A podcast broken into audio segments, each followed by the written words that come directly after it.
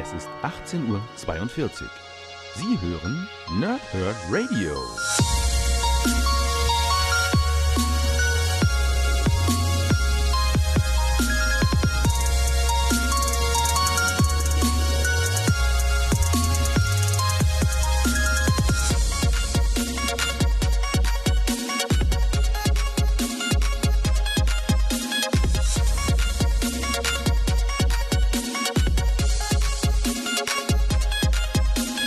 Moin Moin und willkommen hier Nerds im Nerdhurt Radio bei einer neuen Folge von Power Whip und Snicked. Heute habe ich für euch Iron Man Sonderband 3, die Suche nach Tony Stark. Das ist entsprechend die ähm, Iron Heart Geschichte um äh, Riri Williams und das Besondere an diesem Band, das ist der erste Legacy-Teil bei Iron Man. Und gleichzeitig werden die beiden Geschichten, die ich bis hierhin für euch rezensiert habe, nämlich die von Riri, äh, von Tony und entsprechend auch die von Victor Van Doom als Iron Man, in diesem Band zusammengeführt und finden dann mit dem vierten Band, der jetzt im September erschienen ist, am 18. September, dann entsprechend ihren Abschluss, wenn Brian Michael Bendis bei Marvel aufhört. Äh, das werden wir entsprechend dann wahrscheinlich im nächsten Monat rezensieren, also irgendwo im Oktober. Ich bin noch nicht ganz sicher. Schauen wir mal. Ja. Ähm, die Geschichte macht eigentlich genau da weiter, wo die anderen beiden Bände aufgehört haben. Oder wenn wir jetzt genau nehmen, die anderen vier Bände aufgehört haben, wenn wir die beiden Dr. Doom-Bände mit dazu zählen, weil die auch von BMB sind. Ähm, ansonsten ist das wirklich genau das, was dort eben schon für eine tolle Formel entwickelt wurde. Weitergeführt, äh, viele der Handlungsstränge führen zusammen. Wir kriegen einen relativ simplen Abriss, was bis hierhin passiert ist. Alles das, mehr oder weniger kurz vor dem Civil War dann dass Tony eben wieder ein guter ist, dass er dann gegen ähm, Captain Marvel gekämpft hat, dann im Koma lag und seitdem entsprechend durch diese KI aktiv ist. Und dann eben das, was jetzt kürzlich passiert ist, dass sein eigentlich komatöser Körper verschwunden ist. Und genau das wird nämlich hier beantwortet so heißt ja auch entsprechend die Ausgabe, die Suche nach Tony Stark. Es tun sich diese Charaktere, die bisher dann eben für Tony agiert haben, also seine eigentliche Mutter, seine leibliche Mutter, Amanda Armstrong, ähm, MJ, also MJ Watson, die frühere Freundin von Peter Parker, Spider-Man und ähm, natürlich auch vor allem äh, Riri Williams tun sich zusammen mit der KI um Friday und natürlich auch der KI von Tony Stark und versuchen Tony zu finden. So, wie das genau ausgeht, lasse ich euch offen. Ja, also was genau dort passiert ist, lasse ich euch offen. Ich kann euch aber sagen, Tony lebt, sieht irgendwie anders aus als vorher. Und ähm, ja, es gibt einen Cliffhanger zum Ende, den nehme ich euch weg, ja, weil der mich so begeistert. Ich nehme euch aber nicht weg, also eigentlich nehme ich euch damit nichts weg, außer die tatsächlich letzte Seite des Comics, so möchte ich sagen. Ich nehme euch von der reinen Story nichts weg, weil es läuft darauf, darauf hinaus, dass ähm, durch den Zusammenfall von Shield keine Behörde mehr als solche, solche agiert und was den Superhelden ein bisschen mehr freien Spielraum lässt, aber auch Probleme schafft. Kommen wir im zweiten Teil des Comics sozusagen zu, Komm ich gleich, äh, kommt gleich noch, ne? Ähm, und Riri verliert irgendwie ihre Rüstung. Wie genau lasse ich euch auch wiederum offen, um euch dieses Comic ein bisschen schmackhafter zu machen. Es ist sehr spannend erzählt, äh, die auch hier wieder die Dialoge und die Monologe der Charaktere involviert. Ganz, ganz hervorragend, eben typischer Brian Michael Bendis.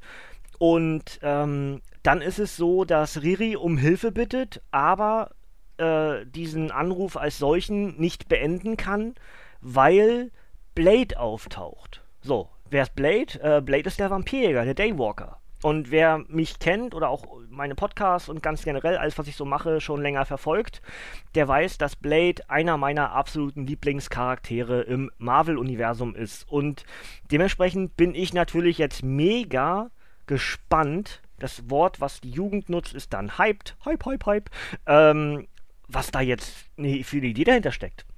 Ja, also, ähm, das finde ich schon richtig cool. Und wann immer Blade irgendwo in Comics auftaucht, dann ist das irgendwie wichtig. Jetzt kann man natürlich sagen, okay, unter dem Legacy-Banner, wo sich Marvel auf vieles aus der Vergangenheit beruft und auch vieles reaktivieren möchte, da ist natürlich so ein Charakter wie Blade, der 1998 diesen neu generierten Hype um Marvel erst so richtig ja, sagen wir mal, losgetreten hat. Andere haben dann den Ball übernommen von ihm und sind mit dem losgerannt. Ne? Aber der, der den eigentlichen Kickoff gemacht hat dafür, um mal bei dieser, äh, bei dieser Metapher zu bleiben, war eben Blade. Und deswegen finde ich es ziemlich cool, dass unter Legacy jetzt ganz offensichtlich mehrere ihn wieder nutzen. Wir haben ja auch vor kurzem gerade gehört, dass bei, ähm, das muss ich ganz kurz überlegen, bei Gwenpool bei Gwenpool ist ja Blade auch relevant, ja. Das geht ja auch bald weiter, da lese ich auch entsprechend dann im nächsten Monat, im, im Oktober dann weiter und werde euch das natürlich auch ganz zeitnah dann hier für euch rezensieren. Ähm, der näher liegende Plan sage ich euch nachher noch, was für nächste Woche zum Beispiel ansteht. Ansonsten ist der ganze zweite Teil des Bandes, also es ist nicht wirklich in der Hälfte geteilt, sondern es sind beide oder alle, alle drei Geschichten gleichzeitig erzählt, nämlich das von Riri, das von Tony und entsprechend auch das von Victor Van Doom als Iron Man. Und das ist auch eine sehr interessante Geschichte, weil da habe ich euch ja am Ende der letzten Woche, ähm, also am Dienstag der letzten Woche, am Ende des Podcasts, habe ich euch den Cliffhanger gelassen, dass am Ende was passiert, was ich euch nicht wegnehmen möchte. In der Stelle möchte ich es aber jetzt erwähnen, auch wenn es hier nur bedingt ähm, erzählt wurde. Aber ähm, die Frau, mit der Victor Van Doom etwas hatte, Dr. Amara Pereira, Pereira, ich weiß gar nicht genau, wie sie heißt, also Amanda, äh, nicht, nicht Amara, Amanda ist die Mutter von, von Tony, Amara. Amara ist schwanger und Amara ist offensichtlich schwanger von Victor Van Doom. Ja, und alle so, was? Das gibt ein Mini-Dümchen. Ähm, aber das finde ich schon, ich schon mega cool von der, von der reinen Idee her. Dazu gab es den Ausbruch aus dem Gefängnis, was auch am letzten, im letzten Band äh, angefangen wurde, dass eben äh, Wrecker und andere Superschurken, unter anderem The Hood, sich zusammentun, um aus dem Gefängnis auszubrechen und Rache an Doom zu nehmen dafür, dass er sie eingesperrt hat. Auch das wird hier weiter erzählt, nehme ich euch ebenfalls nicht weg, was genau dort passiert. Ähm, der Anreiz für Tony zu agieren, wie er agiert, scheint Rhodey zu sein, also War Machine, der ja gestorben ist im Laufe des Civil War in dem Krieg mit Thanos oder dem Kampf mit Thanos. Und auch das finde ich sehr interessant, dass eben äh, man muss ein bisschen überlegen, ist das jetzt gerade real? Ist es natürlich nicht, ja, ähm, weil Tony dann sich Dinge vorstellt, die ihn dann irgendwie bei Kräften halten. Und unter anderem erinnert er sich eben an all seine Freunde und, und allen voran natürlich dann äh, Rhodey, der in seinem Kopf US-Präsident ist. Auch das ist eine sehr interessante Geschichte. Ähm, was daraus wird, ob das eine von den Blicken in die Zukunft ist, schon wieder, was ja bei Marvel ganz gerne auch mal gemacht wird, wird und also wurde und immer noch wird. Ähm, ob das ein Überbleibsel ist von dem, was der Civil War bewirkt hat, oder, oder, oder. Ähm, schauen wir mal. Ja, wir haben ja inzwischen auch Tony Stark schon in anderen Rollen gesehen, so als ähm, Doctor Strange, oberster Zauberer-Charakter. Ich weiß nicht genau, was mit Iron Man als nächstes passiert. Ich bin aber sehr gespannt, was dort kommt. Ja, Zeichnungen von Stefano Caselli und Alex Malief sind über allen Dingen erhaben. Zwei der großart großartigsten Künstler unserer Generation wahrscheinlich. Und über Brian Michael Bendis muss ich eigentlich auch nichts äh, groß verlieren. Dementsprechend kann ich euch einfach nur sagen, wenn ihr Geschichten von diesen drei Künstlern bis hierhin mochtet, dann werdet ihr auch wiederum Ironheart mögen. Ganz klar. Für mich ist Riri Williams eine absolute äh, Offenbarung, was den Comic-Stil der letzten oder was, was die Comic-Erfindung der letzten Jahre betrifft. Ich hoffe, dass sie dem Legacy-Hammer nicht zum Opfer fällt. Es werden ja viele Charaktere auch beseitigt. Ähm, ich hoffe, dass Riri bleibt. Also ich glaube, sie ist beliebt, äh, zu beliebt, als dass Marvel sie streichen könnte. Aber andererseits weiß man nie, was das Haus für Ideen eben für Ideen hat. Ja. Ähm, eine Sache wollte ich noch gerade noch mal gucken. Achso, genau, hier war so ein ganz tolles Bild, wo äh, Tony in der Iron Man-Rüstung wie so, so in Embryo-Stellung sich zusammenkauert. Das ist ein ganz, ganz beeindruckendes Bild. Eben weil es ihm so schlecht geht, ne? Ähm, aber Ansonsten ist es eben genau das, was es sein will. Es, es, es führt die beiden Handlungsstränge aus den bisherigen Sonderbänden um Ironheart und eben den beiden Bänden mit der Maxi-Serie um Dr. Äh, Dr. Doom zusammen und erzählt es weiter. Und so wie es aussieht, wird es abgeschlossen in Iron Man 4, was entsprechend jetzt, wie gesagt, äh, in der letzten Woche am 18. September in Schland erschienen ist. Und deswegen finde ich es ganz cool, dass ich das genau wiederum eine Woche später für euch jetzt rezensiere. Vielleicht habt ihr ja inzwischen auch schon Iron Man Sonderband 4 gelesen. Ich nicht. Ihr wisst also entsprechend schon, wie es ausgeht, wie es weitergeht. Äh, ich bin sehr gespannt und ich bin auch sehr gespannt darüber, wie sich Brian Michael Bendis in Iron Man 600 verabschieden wird. Da gibt es bestimmt irgendeinen irgendein Bang so ein, so ein, ist ja meist so gemacht, oft so gemacht, wenn ein kreativer Kopf übernimmt, ja. Und ähm, ich muss mal ganz kurz gucken, wer jetzt zukünftig übernehmen wird. Ähm, Dan Slott. Ja, gut, auch, auch geil. Dan Slott als Spidey, äh, als Spidey-Charakter und auch zum Teil ja bei Deadpool mitgewirkt. Ähm, ich glaube, da ist auch der gute Tony in sehr guten Händen. Ich hoffe, wie gesagt, nur, dass dann eben auch ein Dan Slott äh, Riri nicht opfert, in Anführungsstrichen. Ich würde würd gerne weiter, weiter erfahren, wie es dort ähm, was, was Riri noch so erlebt. Es ist auch ein neuer Charakter eingeführt worden in diesem Comic, nehme ich euch nicht weg. Aber so eine kleine Liebelei für Riri, für die Zukunft, die ist ja erst 15. Also da kann man durchaus was draus machen aus diesem Charakter und ich hoffe, dass Marvel das weitermachen wird. Vielleicht werde ich nächste Woche schon traurig sein, also nicht nächste Woche, sondern Quatsch, wenn, wenn ich es wenn lese, ja. Ähm, vielleicht werde ich da schon traurig sein, dass Riri irgendwas passiert ist. Ich weiß es nicht. Ich bin aber, wie gesagt, sehr gespannt darauf, was mich in dem nächsten Sonderband von Iron Man ähm, erwarten wird. Und dann ja, erfahren wir auch, was Blade da für eine Rolle drin hat. Wir werden ganz sicher eine Art Abschluss für Dr. Doom Iron Man bekommen, äh, weil die Fantastic Four sind ja wieder da. Die werden da ganz sicher irgendwie was mitzureden haben. Ben ist auch in dieser Geschichte mit dabei und führt wieder einen dieser interessanten Dialoge, die ich euch auch schon in den Dr. Doom Sonderbänden erklärt habe, dass ich die großartig finde. Ähm, alles zusammen ist es wieder so, wie ich ganz oft euch schon erzählt habe, warum ich Comics so gerne mag. Ja, natürlich mag ich die Zeichnungen, ja, aber ich mag vor allem ähm, bildgewaltige Texte. Das klingt jetzt komisch, aber ich glaube, ihr wisst, was ich meine. Es ist einfach, wenn, wenn ganz viel Inhalt, ganz viel Wucht in diesen Aussagen der diversen Charaktere steckt, dann hat man mich. Da bin ich hooked. Ja, und äh, Brian Michael Bendis ist da einer dieser ganz, ganz großen. Wir haben noch Nick Spencer und wir haben natürlich auch noch, ähm, ich wollte gerade Gary Oldman sagen. Wo kam das denn jetzt her? Äh, Jonathan Hickman natürlich. Ähm, das sind so die drei, die bei mir halt so ganz, ganz weit oben stehen. Ne? Und die beiden Zeichner, Alex Malief, habe ich schon mehrfach jetzt gesagt, hat sich in den letzten Monaten, Jahren, wie auch immer, zu einem absoluten Favoriten entwickelt und Stefano Caselli geht immer. Ja, ähm, würde ich jetzt wiederum nicht zu meinen Lieblingszeichnern zählen, aber das ist auch, pff, ne, das sind nur Nuancen und ist auch nur, sind auch nur Worte. Ähm, was ich auch interessant finde an den Legacy-Bänden, offensichtlich gibt es ein, einen kreativen Kopf und zwar Robbie Thompson und der fasst ähm, bestimmte Charaktere in, in zwei oder drei Seitern zusammen. Was ist bisher bei denen passiert? Und so kriegt man halt entsprechend als Neuleser einen idealen Einstiegspunkt, okay, diese Charaktere sind hier wichtig und das ist denen als letztes passiert. Und dementsprechend ist auch genau das, was hier auf dem Backcover steht, was ich euch jeden Moment vorlesen werde, dass es eben ein idealer Einstiegspunkt ist. Ja? Genau das mache ich nämlich jetzt.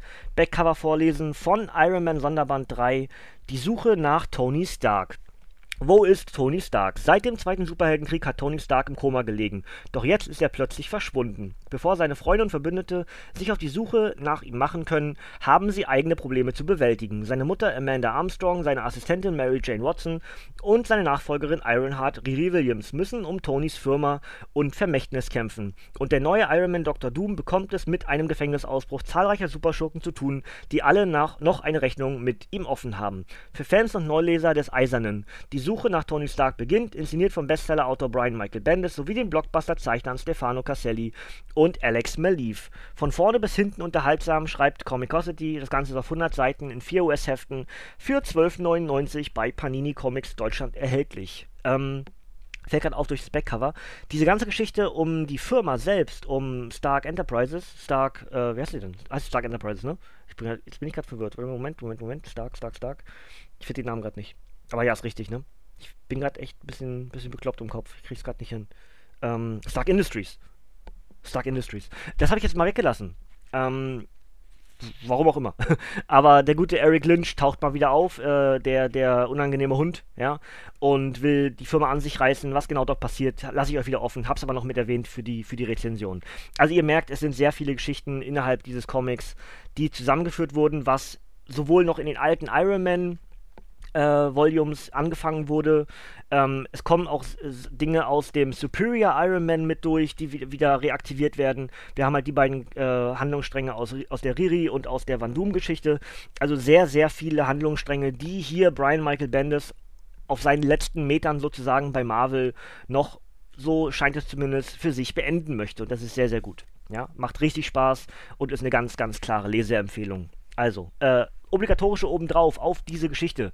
Nämlich ist der Band am 5.6.2018 als Softcover mit 100 Seiten bei Panini Comics Deutschland erschienen. Autor ist Brian Michael Bendis und die Zeichner sind Stefano Castelli und Alex Malief und wiederum fehlt ein S bei Brian Michael Bendis, lieber Paninis, auf eurer Webseite. Steht wieder nur Bendy. Letztes Mal war das auch schon so. Ich weiß nicht, was da los ist.